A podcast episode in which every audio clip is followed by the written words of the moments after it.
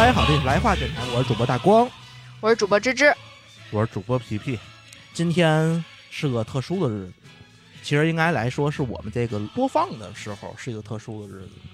是这个五四青年节。五四青年节，我不知道皮皮跟芝芝这边啊往年都过这个节吗？过呀，就半天假呢。我没有这福利，我好像也没放过这半天假。你是什么时候放的五四半天假？之前五四是有半天假的，我记得我应该是享受过几次这个假期的福利。这个五四青年节在咱们五在来话电台来讲，其实是第一次在这个节目里边做一期特别节目，对吧？嗯咱们之前其实做过中秋节的，做过清明节的，对，就节日的其实做过不少。对，节日做过不少。然后今天我们其实想做一个关于五四青年节的一期节目。我们也向大家输出一些这种正能量相关的一些这种观点啊内容。我先考一考皮皮，你知道这五四青年节是怎么起源的吗？凭你现在的印象，简单说一说。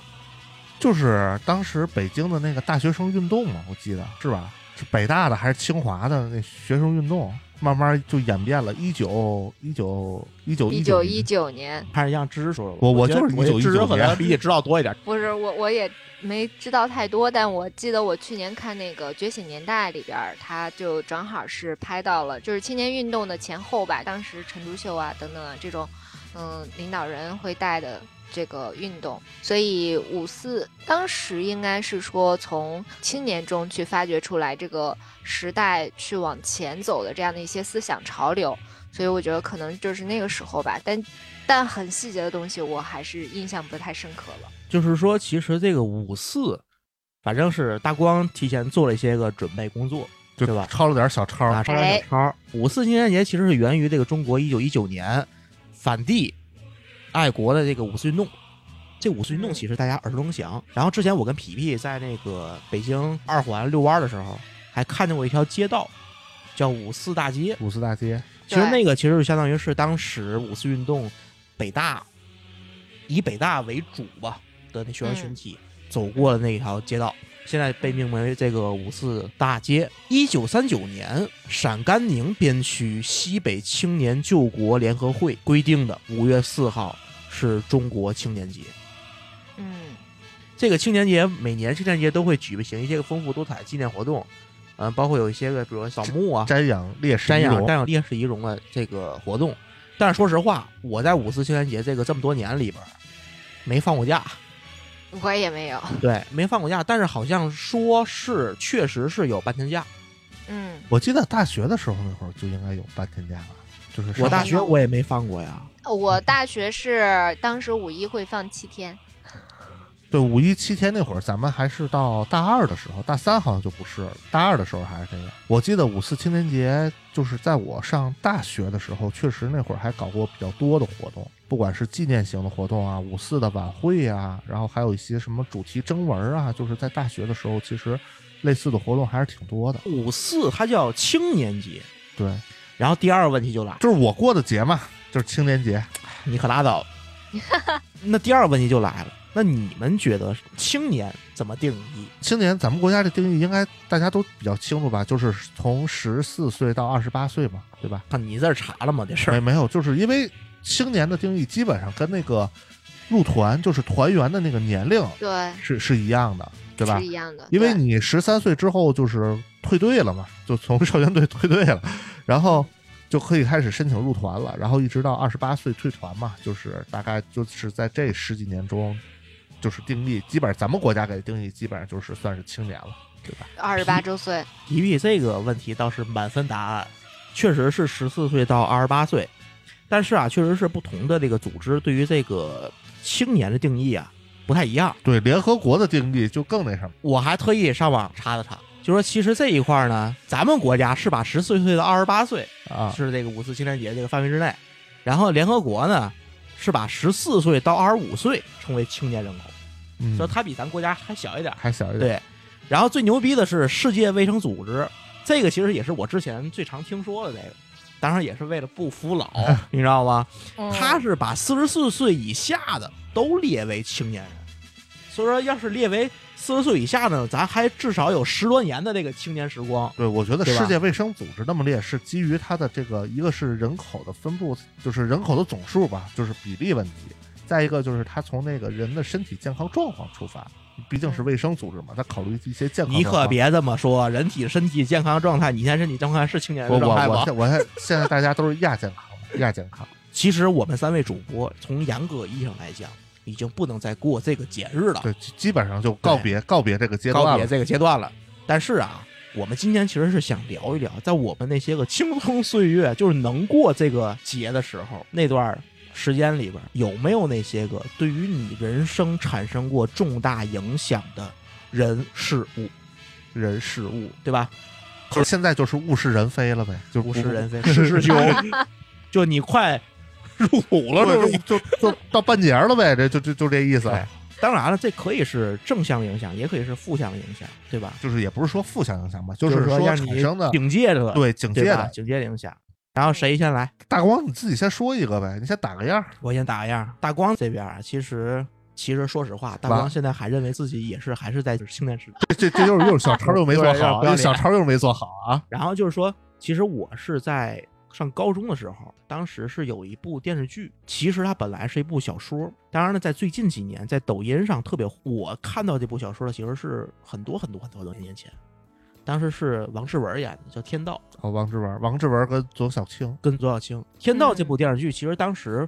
播出的时候不火，是收视率也不高，就是有点默默无闻。有点默默无闻。但是播完之后，他播了可能一段时间，就马上就被禁了。对，被禁了。其实这个电视剧啊，当时我看的时候，其实是一个非常的偶然的一个机会，因为我们家呀，我爸的朋友送给我爸一兜子 DVD，一兜子 DVD，一兜子 DVD 全是盗版的。全是盗版的。那个 DVD 里边有一个 DVD 是这个《天道》这部电视剧，当时在网上在电视台已经找不到了。啊，我是看那个盘，当时给我的感觉就是我从来也没有看到过这样的电视剧。它讲述的故事其实就是一个丁元英这个隐士高人从德国回到中国，他本来是为了，因为他是干私募基金的，对，用现在话说就是干私募基金，但是他是在德国干，相当于是用德国的私募基金来刮中国人的，来割中国人的韭菜。对他有点良心不安，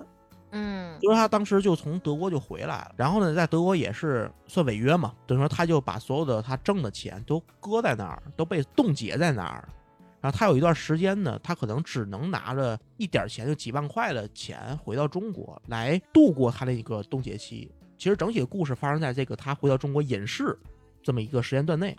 然后就碰到了一个警官，就是左小青饰演的一个算是刑警吧，就算对他是一个是一个警察，然后产生了一段爱情纠葛的故事，但它并不是一个爱情片儿，它相当于是一个商战片儿。它是其实丁元英是想引发一个强势文化跟弱势文化的一个扶贫救助的一个社会大讨论。简单来说是这么一个故事。它其实嗯里边就包含了对于中国哲学、传统文化、西方哲学的整体的一个讨论。其实主题就是说是有一种文化叫强势文化，有一种文化是弱势文化。所谓强势文化是自己是自己的主，自己救自个儿；然后嗯弱势文化是等待别人救自个儿的主，就是等待别人，别人是自己的主。嗯其实简单说是这么一个事儿。他有本小说是《遥远的救世主》，他是通过这部小说来改编的。当时其实我看完这部电影，小时候看啊，不太明白里边的台词特别的玄妙，而且写的很深奥，很。深奥，有佛法的，有哲学的，西方哲学的，还有嗯中国哲学的，中国传统儒家的中国传统儒家、道家都有。小时候根本看不懂，但是后来其实我是反复看过很多遍。他那个台词特别值得回味，就是你在那儿去琢磨，它里头讲了很多这种，包括就是一些大光刚才提到的，就是中国传统的一些政治哲学，或者是为人处事的一些哲学道理，就是把这个东西都融入到其中了。就是丁元英其实作为一个中国传统文化的反叛者，对他其实是他其实算是叛逆的一方，叛逆的一方，他是学德国西方哲学，嗯，包括他后来是学经济学，他都是接受的是西方的那一套理性主义。他对于中国的这种传统的礼教，父君君臣臣父父子子啊，都是十分反感。就是他有一些个他自己一些故事，对，有有点嗤之以鼻。有点嗤之以鼻。然后里边最经典的几个场景，就一个是他跟他那个朋友韩楚风在酒店里边喝喝酒喝酒聊喝酒天聊天的那个场景，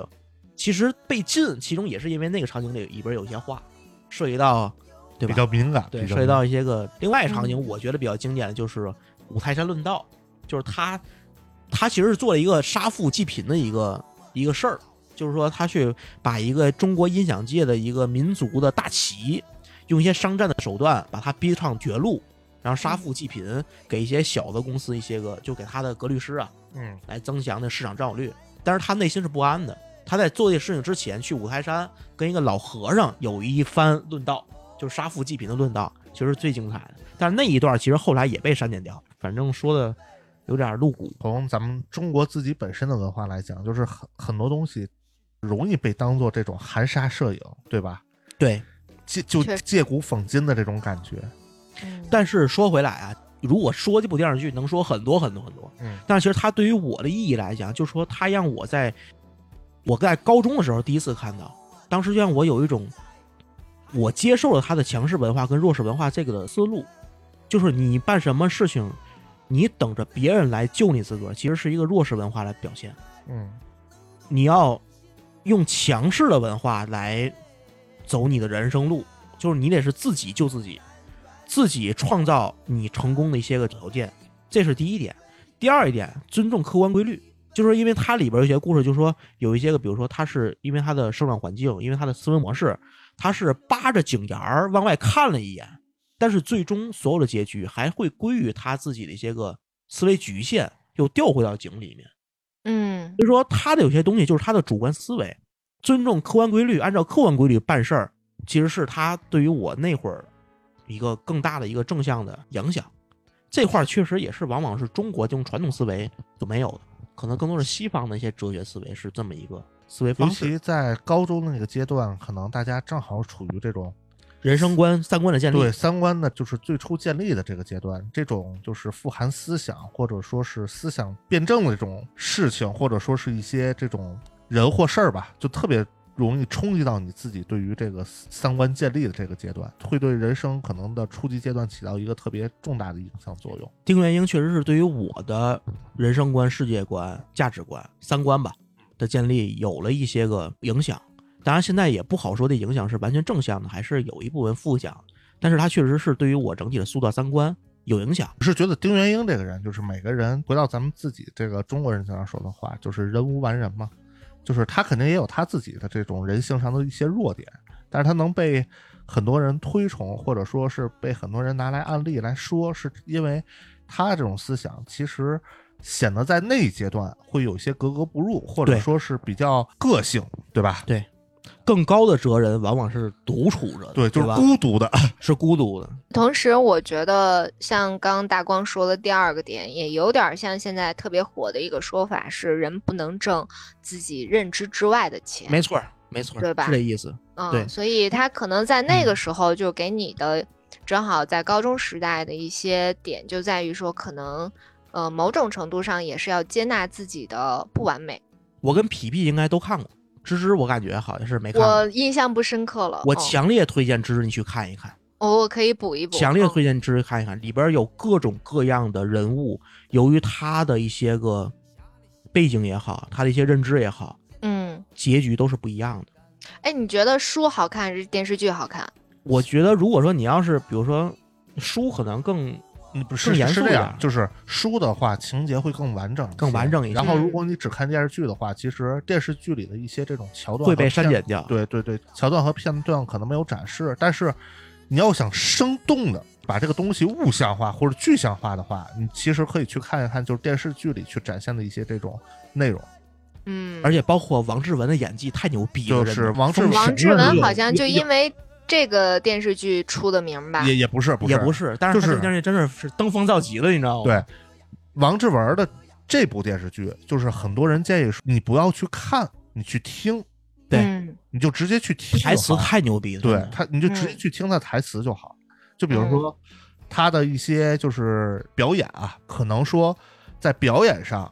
嗯不就是不显得特别突出，或者说是没有那么出彩。但是你去听他的台词，他的台词是特别特别给他的表演加分的。嗯但是说实话，现在是就是近一两年吧，抖音上类似短视频特别的多，点评的吧，就是说评价的、讲述剧情的、分析里边人情世故的。但是我个人觉得，很多视频都是把这个作品啊给低俗化了，把这作品给给解构了，就是完全不是这个作品本身想表达的意对，因为因为我觉得就是天道这边的一些影视剧的解读，就是解读天道这影视剧的很多深度不够是吧自媒体对他没那么多的深度，那没有那么深度他他那深度其实连丁元英的一那那都没达到，对对吧？你去解读，你完全解读不出来。所以说，我是觉得得就少看点那个抖音上的东西，就是多看原著最好。就是自我理解。其实我觉得这个自我理解天道这个电视剧，你就是自我理解，自己去理解就好。对，没错。因为不同的人看，他对这个认知或者说解读，其实看法是不一样的。听友分享一个好消息，我们来话电台的粉丝群成立了，大家可以微信搜索“来话小助手”的微信号 L A I H U A F M，记住是来话全拼加大写的 F M，备注来话听友，成功添加小助手之后呢，就会拉您进群。进群之后，大家可以近距离的与各位主播交谈，更有机会成为节目的嘉宾。在这里感谢大家一直以来对来话电台的支持，我们群里见啦！我的不是你的，我的前世今生。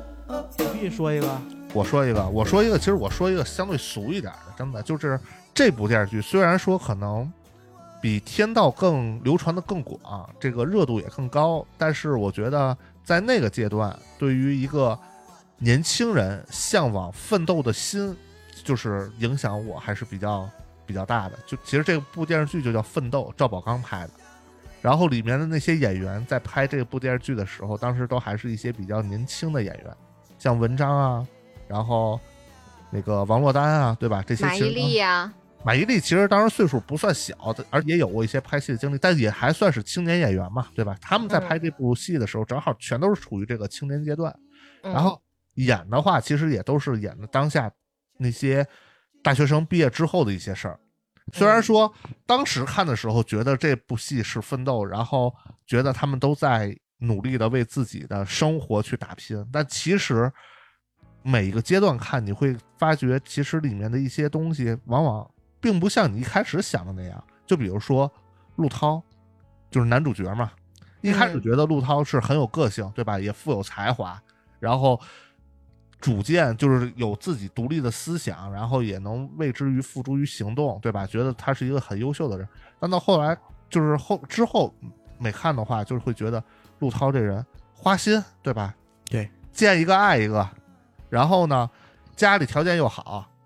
爸爸是建设局的处长，就是后爸是建设局的处长，然后亲爸是房地产公司的老总，然后老妈也是这个高知，对吧？然后大学毕业，然后还是一个特别说不好听点儿，有点交际花那种感觉，对吧？就是就是就是他的家庭条件并不差，对吧？你说他奋斗什么？就是有一个富豪的爹，还用你去奋斗吗？就是你想干什么就干什么，所以他才那么任性，对吧？说我就想要这个东西，我就想让他变得特别好，我就觉得这个东西一定能成功。什么东西都是他自己想要的东西，他就是跟刚才大光提到的这个丁元英说的，就完全不尊重这客观规律的事实。你没有去想这个东西是是一个商业行为，对吧？你去做的生意，它是一个商业行为。商业东西最主要考虑就是我要赚钱，或者说我不赔钱。他不能说你一意孤行，说我就想要这个东西。但是说实话，现在啊多少有点忘了，而且当时奋斗，在我的这个青春岁月里边，给我最深的两个人的印象，一个是米莱，米莱，还有一个是那个江南，是我是最喜欢他们俩，他们俩是就是个性的，就是在这个电视剧里，米莱个性多强啊！就是这种对于爱情的执着，陆涛这个确实他对我的当时影响没有那么大呀，但是我觉得他是为了追求自己的理想，他当然知道那是个商业的事儿，但是他自己不想这么干，他是建筑家、建筑师，你明白？对他他他这么干，他不是商人，对他把自己归为建，但是你的这个建筑师的行为，对吧对，其实它是一个商业的行为，你要你要把自己的定位搞清楚，是我知道你说的角度，对吧？嗯，而且关键是我还是说，刚才就提到陆涛的亲爸和他的后爸，就是一个是官场上的，一个是商业场上的，而且都是有一定社会地位的人。说白了就是他想做什么，对吧？都有他的亲爸和后爸给他兜底，所以他才能那么肆无忌惮的去做一些他想做的事。这个是看到后头之后，逐渐对里头的一些人或者事情，然后有了就是新的理解。包括刚才大光提到的米莱和向南，其实向南是我一直都很喜欢的。嗯，向南其实表现的更像是我们普通人对，没错，毕业之后的那么一个经历。我毕业之后，不管是我自己找工作，还是父母帮我介绍的一份工作，然后我进入到一个公司，可能去工作，然后按部就班的结婚生孩子，然后可能经历了一些婚姻上不开心的事儿等等吧，一系列的周折的东西，然后最后可能还是回归到了家庭，然后追寻到了真爱。其实它更像是一个我们普通人毕业的生活，可能更写实一些。然后真的向南最后跟杨晓云是复婚了？对复婚了嘛，嗯但是说到向南对我的影响，因为他太像我们身边的一些人了，所以其实他对我的影响，其实我觉得更像是看到周边人的一些生活，影射到了自己身上。然后真正我觉得到最后有影响的是华子，因为华子就是很怎么说呢，很现实，就很现实主义，你知道吗？呃，对，一个是现实主义，再一个其实华子在他们这三个人当中，就这三个哥们儿当中对，属于属于这种家庭条件啊，或者说是一些家庭背景不是特别好的人，他但是他最后取得的成就其实并不低，甚至说他是自己白手起家，然后去打拼出了一番事业。从他一开始倒腾二手车，然后去开蛋糕房，然后去开理发店，到最后跟人合伙开餐厅，然后开台球厅等等等等一系列，全是他自己的一个主动性的一个拼搏，或者是去追寻目标的一个行为。所以我觉得，其实华子的这个追寻目标的一个主动性，跟陆涛就是完全相反，完全不太一样。他是一个相对比较务实的状态，就是我要为了我的生活，我想变得有钱，然后我想让我的生活变得更好一些，然后我依靠这些特别基础、特别务实的一些这种，不管是小买卖也好，或者说是跟人合伙做生意也好，这些都是很很现实的东西。但陆涛的那个东西也是，我也是在做生意，对吧？但是我是为了达成我自己的一个这种可能相对比较不切实际的这种存在于理想状态中的这个，我想成为一个特别牛逼的建筑师啊，等等等等。他跟华子这种初衷，我觉得就不太一样。然后再一个就是华子的先天条件没有陆涛那么好，他是完全靠靠着自己这一点一滴的积累，然后去达到的这个程度。所以我觉得华子更像是说一个奋斗上来的小人物的一个拼搏的一个历程吧，但是我提一句啊，就是他这个电视剧整体来讲，对于你的影响是什么？就是让我觉得我在工作上可能要更务实一些，然后目标要定的相对更实际一些，而就是所以说你不要去幻想着说你能达到一个特别厉害的这个，就或者达到一个特别高的程度。当然，你要把这个目标定的相对比较高，但是你你做的事情还是要脚踏实地的。就所以说你其实是更欣赏那个华子的人生态度，对吧？对我，我觉得华子给我的感觉就是我们要务实，要脚踏实地，不要说把自己的幻想抛诸于这种就是实际之外，就是有一个自己达不到的这种高度。你可以朝这个高度去努力，但是你说一开始我这个东西，如果华子一开始说把我自己定位成我要当一个呃设计大师，或者说是一个一个特别有名的这种就是设计师的这种方向去，我觉得他可能也不会有后面的成就，因为他定的那个目标太虚无缥缈了。然后另外的话就是华子对于感情的态度，就是他一开始是因为自己对于生活啊，或者说是对于这种喜欢的人，可能没有那么一个无法给他一个特别稳定的生活，所以他对感情的时候也是有一种模棱两可或者是比较怀疑的态度。反正当时我就感觉华子是最苦逼的，你知道吗？对，所以后来后来他的女朋友也离开了他，跟他最好的朋友结了婚，向南是跟咱们最最相最贴近的，最贴近的对，是普通的一个人的生活状态。华子是最苦逼的，所以我觉得华子更像是我想去努力的一个目标，对，而不是像陆涛那样，陆涛那样太太虚无缥缈，而且也不太贴近普通人的真实生活。其实我们刚才我跟皮皮主要聊的是影视剧方面的，对吧？我刚才其实是更多的是聊了一个，其实我的整体的人生的精神导师啊，嗯有这么几个人。刚才已经聊了一个是丁元英，虽然他是一个虚拟人物，然后嗯下边我要聊第二个人，第二人是罗永浩，就嗯《甄嬛传》罗永浩。哎虽然说呀，现在很多人骂他，我感觉是骂他的人比支持他的人多吧，其实也现在也还也差不多是差不之多。前可能有一阶段骂他人挺多，就是但现在都是在捧他呀。反正我身边的人啊，反正我就记得非常清楚，有一个他反正对于罗永浩就是特别不喜欢，就说罗永浩是个纯傻逼。当然了，我就默默的听了，就不说话而已。就每个人的没有跟他做任何的反驳。对，就每个人的见解可能不太一对样，，但是我还是挺欣赏罗永浩。我接触他是在刚毕业、刚工作的时候，甚至我后来转产品，也受他的影响比较大。就是我那阵看了他所有的演讲，就是他所有的他刚火的时候，是因为那个在新东方教课的时候一些语录，那语录所有录音，包括他后来的一个理想主义者的创业故事，所有的演讲我都看了一遍。然后说实话，我是对于他的一些人生观、价值观，包括就是三观吧，一些认识是认同的，是欣赏的。包括他后来的西门子事件、死磕方舟子，然后包括跟那个谁，那个王自如喝。虽然说有一些他的处理方式，我觉得有点跟郭德纲的一些事有点像，过于锋芒毕露，嗯，而且稍微有点极端了。稍微有点极端。这种处事方式，咱再讨论。但是这个事儿本身，他的所抱持的那个观点跟方向，我觉得是没有问题的。当然，我今天说这话也可能会遭到很多听众的喷。其实我不太 care，我不太嗯 care。彪悍的人生不需要要解释解释，对吧哎呦呵，彪悍人生不需要解释，这也是老罗的经典语录。但是我想说，就是罗永浩的所有的一些事情，他的一些演讲、的一些观点，其实也是对于我在青年时代，那时候我刚毕业，对于我的整体来讲是有一个正向的激励的，激励跟精神引导，就是干干净净的挣钱。嗯再套用姜文说一句话：站着把钱挣了。嗯对，其实我现在也是一直秉持着这个观点，就是不趋炎附势也好，不媚态也好。嗯，但是呢，在中国这个社会里边，这样的人生态度，往往经历的挫折与打击是多于成功的，嗯所以也会遭遇很多事情，就会让自己很累，遍体鳞伤嘛。但是我觉得，其实至少到现在为止，我这个想法没有改变，没有任何的动摇。其实我觉得也是当时的这个罗永浩的一些个想法，他的一些演讲，一些个他的一些观点，在影响着我整体的一个人生的方向。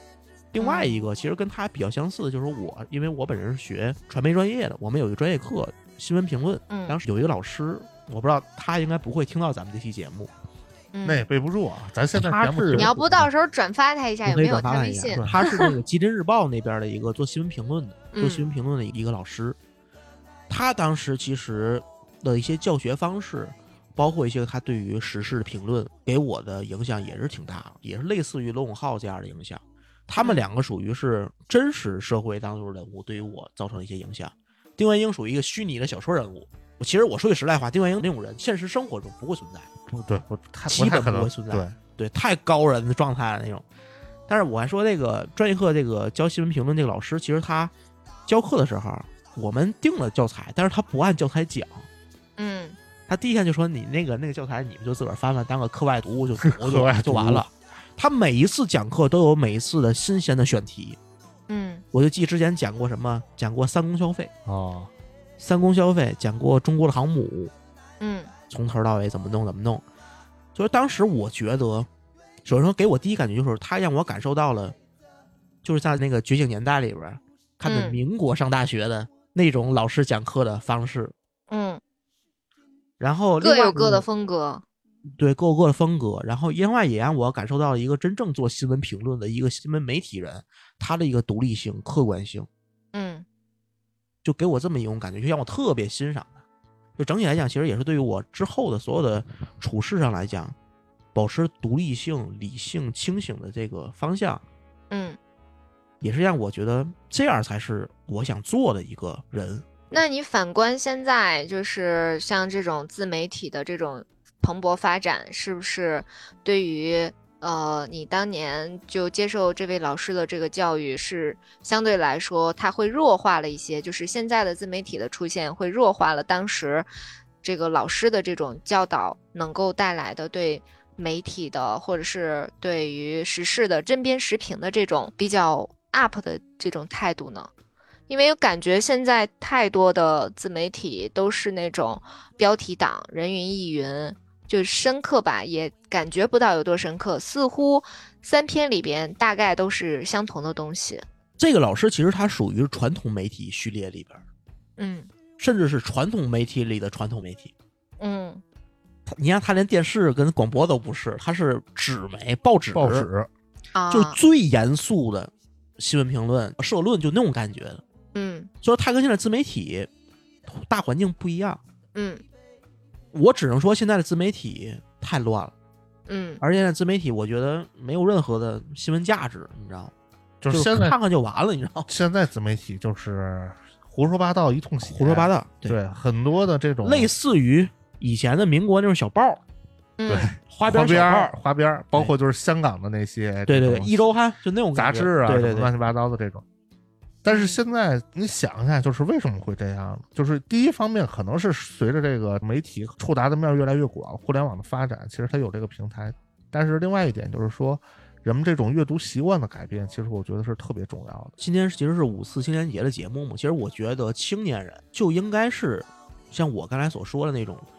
呃，像丁元英代表的是理性，嗯嗯按照客观规律、强势文化、自强这么一种想法，然后。罗永浩这边带的是罗永浩，包括我这个就是教新闻评论这个专业课老师，其实他们代表的是理想主义，代表一种理想，代表一种新闻的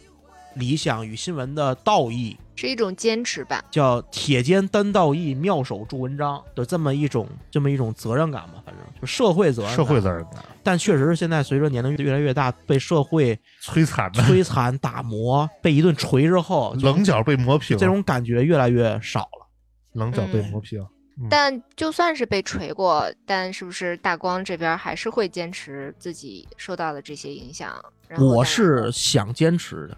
嗯，但是有的时候确实不是你想就是能做到完全不改变，就是你有些东西是潜移默化的，你已经被改变了。嗯我现在我只能说我我大部分没被改变，嗯但是你说严格意义上一点都没被改变吗？是不可能，不是不可能，我还是被改变了一些，但我只能说我大部分没被改变。但是没被改变这事儿吧，我遭到过很多人的反对，就很多人嗯试图让我改变，就觉得我这样不行，啊，也确实是好像不太行，有时候也要顺势而为嘛。但是心里边就是拗不过这个坎儿。嗯，对，然后芝芝说说吧，说说你青年时代给你造成的，对吧？那些个精神导师，或者我先是看过的书、看过电影那咱先说精神导师吧。啊，我这边这个例子比较复杂，就是之前也说过，就是在节目里也说过，就是我导师，我研究生时候的导师，其实对我来说是一个相对来说比较有心理阴影面积的这种这种存在。当年他能够对我的，先说正向影响吧，毕竟五四青年节嘛，正向影响就是他其实是带我学到了一种态度，对待工作就一定要严谨。嗯，然后认真，然后呃负责，这就不说了。其实每个人都会就是有这种责任感，只不过是强还是弱。但他带给我的这种就是对待工作的这种态度，我觉得可能是我受用终生的。另外呢，他也会给我一种就有些事情还是要自己去主动推进的。呃，之前在本科的时候学习都是那种很被动的去接收一些课程，然后学完就完了。主动训练这个事情应该是不太存在的，但是在读研的这个期间，基本上都是在我是在主动训练我自己，包括老师这边给到的这个压力的话，也是会让自己去多多的去给自己一些，其实也算是一种内卷，但是就整个来说的话，它是会带给我说。其实人生就没有那么顺利的时候，就不是说一直都一帆风顺。那在不顺的时候，怎么样去抵抗这个压力，或者是怎么样反击？嗯，然后我觉得可能是他本人和那段经历给我带来的。对于正向指导这块儿的话，实际上也就到此为止了，因为我刚说的所有的东西，实际上都是因为他给我带来的压力，然后我自己去做反抗的时候生成的一些经验。其实我们嗯之前的节目，芝芝也简单的说过这段经历。对，其实，在我们当时认为，嗯，这段经历其实对于芝芝来讲，为什么在青年时代很重要，就是它是一个能够嗯嗯激发转变，而且是一个当时感觉不是特别好的一段，因为当时只只是觉得有点 PUA 了嘛有。点 PUA，就是不是一个特别好的经历。但是其实我们在今天聊选题的时候，芝芝其实也说到，这段不太好的经历，其实反倒能够有一些个正向的反馈，正正向的作用。对对对，就是往时间长了来看的话，它其实是有一些正向的作用的，包括可能在之后的呃一些工作里头面对到一些呃无理取闹的同事也好，或者是比较有非常有压力的一些项目的时候，其实都能够让我扛下来。因为之前遇到了那个已经相当 PUA 的这样的一个导师了，那么他之后遇到这些事情都把你的阈值提高了。对对，后边遇到的这些事情其实都可以扛过去，给我做了一些心理上的训练。但我我想说的是，其实还是不希望就是听众如果听到了这样的一个节目，我不希望听我们节目的这些听众遇到这样的一些事情。嗯，它不是一个，我觉得对于人生来说最好不要遇到，这不是什么特别好的事儿。嗯，但是说句实在话，人生你哪能不遇上几个烂人，哎，对吧？，对，无论说是学习生活中，还是工作嗯中，还是谈恋爱的过程当中，哪能不遇上几个烂人呢？而且像现在的就是一些年轻人，很多零零后，他不会像咱们这样去思考问题。嗯，他们想，比如说在他们我觉得更想得开。对他们，比如说在遇到你这种情况，像芝芝这种情况，他们可能直接就跟老师就已经硬刚起来了。就你为什么要这样，对吧？我为什么一定要听你的，对吧？我有我自己的想法。就他们对自己的这种独立的见解和自主意识，就比咱们要高很多。像咱们可能从小接受就是要听老师的话，对吧？对不要违抗老师，对吧？老师说什么你就去做什么就好了，对吧？就是咱们这种。其实有点这种固化的思维了，但是他们现在的小朋友就很多都不会这样，所以我觉得嗯，是也好也不好，对，就是你自主意识太强的话，就很可能会造成就是你以自我为中心，别人的话你很多时候你可能就听不进去了，对吧？嗯。但是说，如果说你自己一点意识都没有，或者说你完全的被老师操控，或者说是被老师 PUA 了，那你其实对于自我意识的丧失这种东西，想再找回来，或者是去去弥补回来，其实就变得相对会比较困难了。所以我其实当时有一个作品，是我就在那个时候的一个，就是内心的一个激励吧，就是跟呃大光和皮皮那种比较呃特别知名的那种呃精神导师不太一样。我这个是一个比较小众的小说，呃，之前节目里边也提到过，就是尾鱼的那个怨气撞铃，呃，然后这个小说里边的主角女主角就是我的特别向往的这样的一个角色，她是我的一个精神领袖。嗯，她在她大二的时候经历过父母呃被动双亡，就是这个是打引号的双亡。嗯然后呃，她一个人要。一个大二的女学生要从此一个人去打拼，而且就不能联系她过往所有的亲戚朋友。她当时最爱她的男朋友，她都不能够告诉他，但是他也没有走向歪路，比如说可能涉黄或者是涉毒啊之类的，这些他都没有，而是他自己就是摸索着去趟出来自己一条呃，保证自己能够有正常生活的这样一条路。然后我每每感觉到压力特别大，然后科研压力都要崩溃的时候，我就看这个小说，然后我就觉得会有一些片段，我会每隔一段时间都去读，我就觉得没事儿。对，看到人家都能做到，我怎么就做不到呢？所以我觉得可能这个也是我的一个正向引导。然后甚至说到后边的话，他就开始升级打怪了。那我觉得没有关系，我自己去磨练我自己的能力。导师现在觉得我做的不好，那不见得我未来做的不好，所以可能就是这样的一个过程，也算是一种反抗吧，我觉得，哦，对，就这个过程的转变，其实也很清晰。我觉得就是做这个嗯事情也不是为导师做的，对吧？对是为我自己做的。那其实成长的也是为我自己而成长，对吧？对对对，说到人物啊，我有一个这个对，从小比较我知道，我知道皮皮要说啥，因标为杆式的人物，因为之前他跟我说过一次，但说过一次让我有点 surprise。就是我也比较震惊，英雄少年赖宁。这个个现在小朋友可能不知道，你知现道吗？现在小朋友不知道，就是你跟咱们很多同岁数人，甚至比咱稍微大点人，他可能都都不知道，就就也不是不知道吧，可能都已经遗忘在记忆深处了。比如我，我就模糊了他跟那个比利时那小男孩儿，嗯，其实都是救火嘛，都是救火。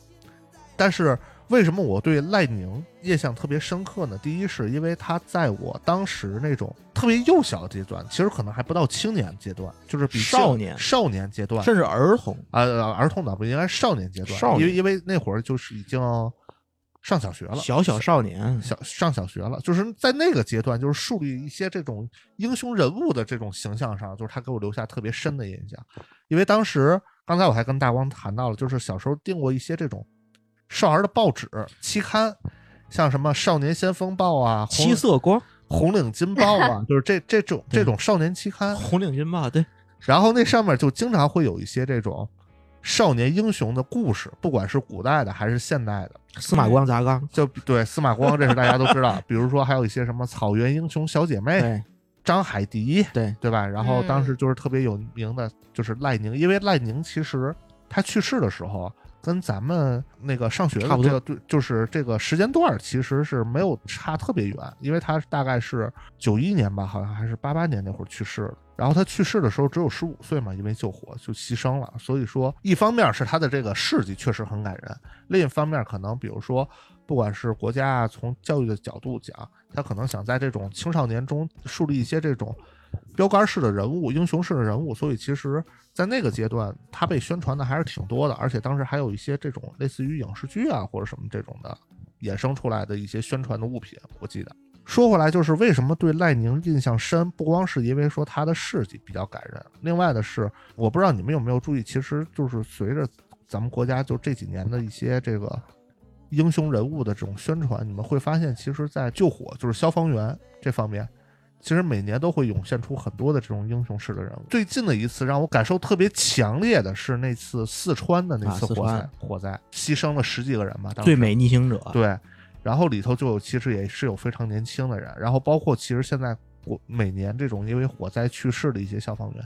好多都是这种特别年轻的，可能十几岁、二十出头，对对吧？这些年轻人就去世了。我觉得其实他们就都像赖宁这样，对吧？义无反顾，最美逆行者，然后献出了自己宝贵的生命，保护了大家，保护了这个公共财产，对吧？彰显了自我价值。其实也就是刚才咱们说的那种，就是说青年人应该是什么样的，应该是那种有朝气、有理想、有社会责任感，对，有社会责任感。现在好像赖宁这种宣传，好像就是在一段时间不是特别的赞赏这种行为，对，不是不是特别但是他的角度是保护青少年的保护青少年，就是说让大家不要说一到了这种关键时刻我就奋不顾身了，对对我就对对就牺牲了，就是。但是我觉得它的内核其实并不是说让你去奉献自我，而是说你去应该是以一个什么样的态度去彰显一个自我的价值。你是愿意说碌碌无为或者平庸的度过一生吗？当然，可能有些人觉得这样没有什么不好，对吧？平平安安，对吧？这，但是很多人可能，我觉得啊，从小要给孩子一个教育意识，是你要去追寻自己的目标。嗯，就比如说刚才我提到华子也是这样，我知道我自己家庭条件可能不如我的朋友或者怎么样，但是我又想要过上这样的生活，我怎么样？我只能靠自己，对吧？嗯我要自己去奋斗。那如果说我就甘于平庸了，你想要的那些生活，或者说你想拥有的那些生活，它只不过是存在于你的想象中，嗯，对吧？所以我觉得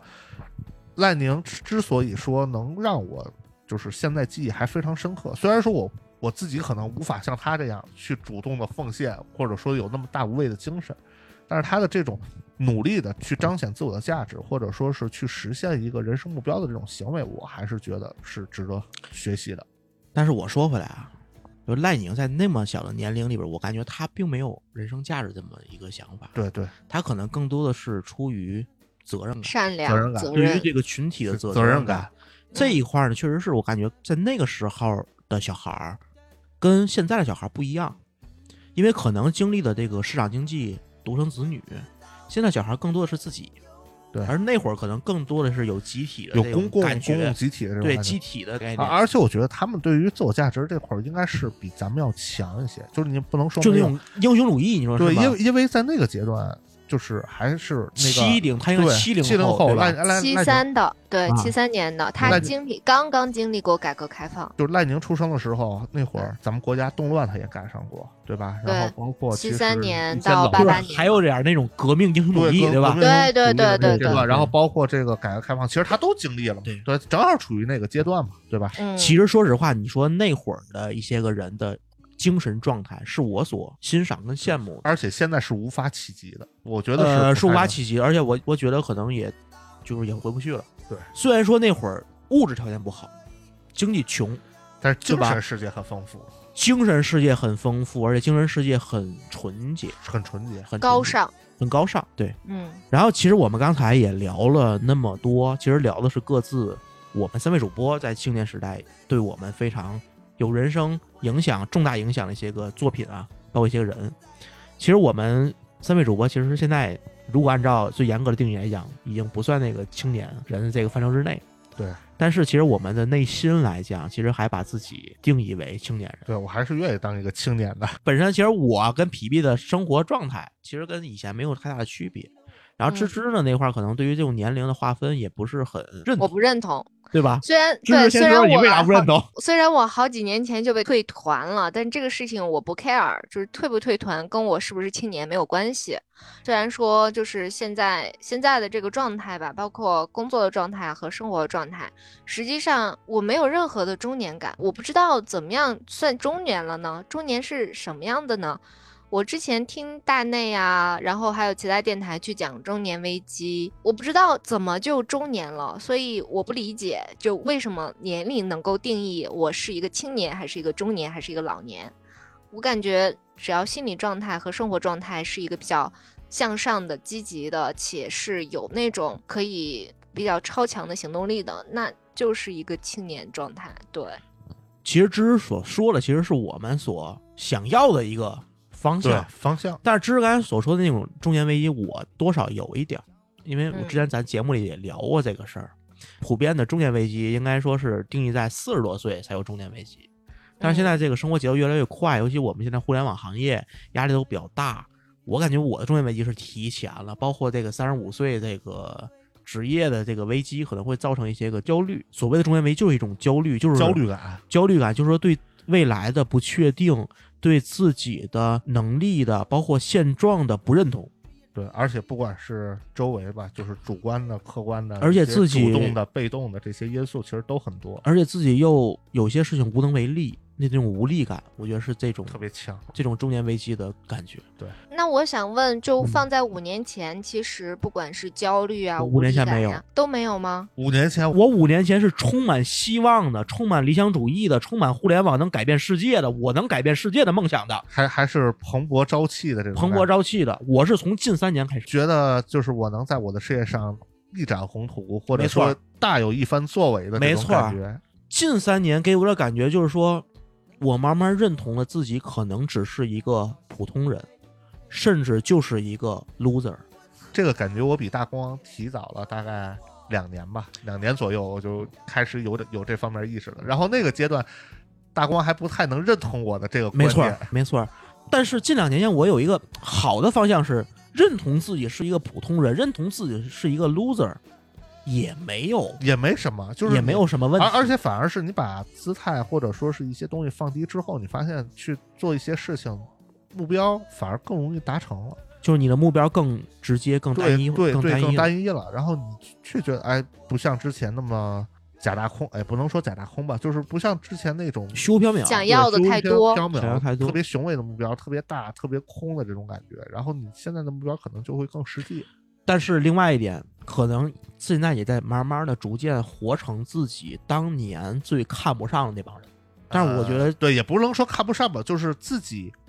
不太喜欢，不太喜欢的那帮人。对，但是我觉得这事儿，嗯，就像我刚才所说，很有可能是无可避免。就是我内心还是坚持不被改变的，但是往往有的时候不是说你坚持就能不被改变。对，你就不用说这种特别有钱那些人，其实大家都是很普通的人，而且即便是你有钱了，你又能怎么样，对吧？现在给所你所以你们说的这种属于算是祛魅了吗？就可能对于五年前的自己来说，有些东西是祛魅了，比如说你嗯向往的，或者是呃，我们还以罗永浩举例，你觉得罗永浩相对来说，在五年前或者是在更早是相对比较成功的，且属于是一他个不成功，他一直都不成功，他是一个失败的典型的代表。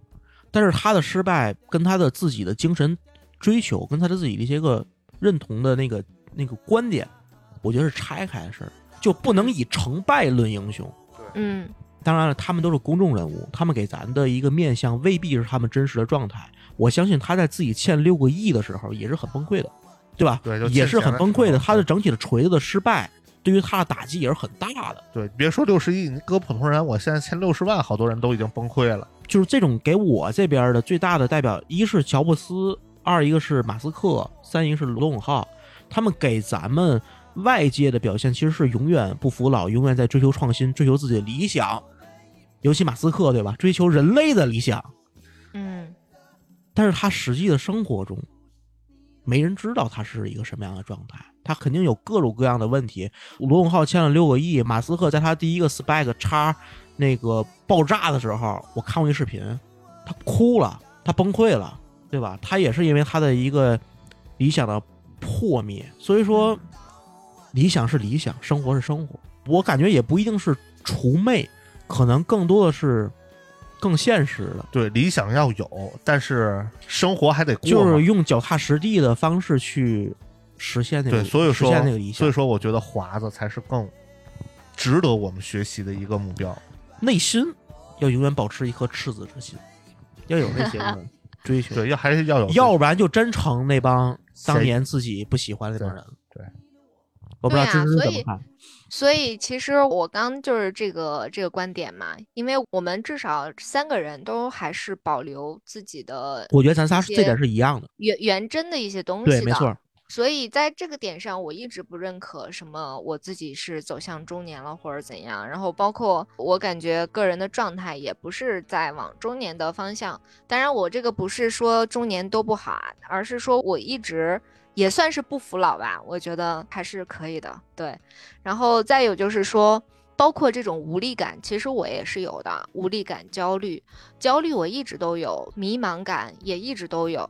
但是我觉得可能我是要跟这些东西一直共生的，只不过是可能之后的话，就是心里的那个能量会越练越强大，越来越强大，然后会更能做出来一些想要去改变的东西。就维持一成不变这个事情，可能就不太可能出出现的嘛。人一生的不变就是变嘛。所以说我之前一直想过一个问题，因为我被各种人各种劝说我改变我的一些想法，嗯，所以说我当时就想过，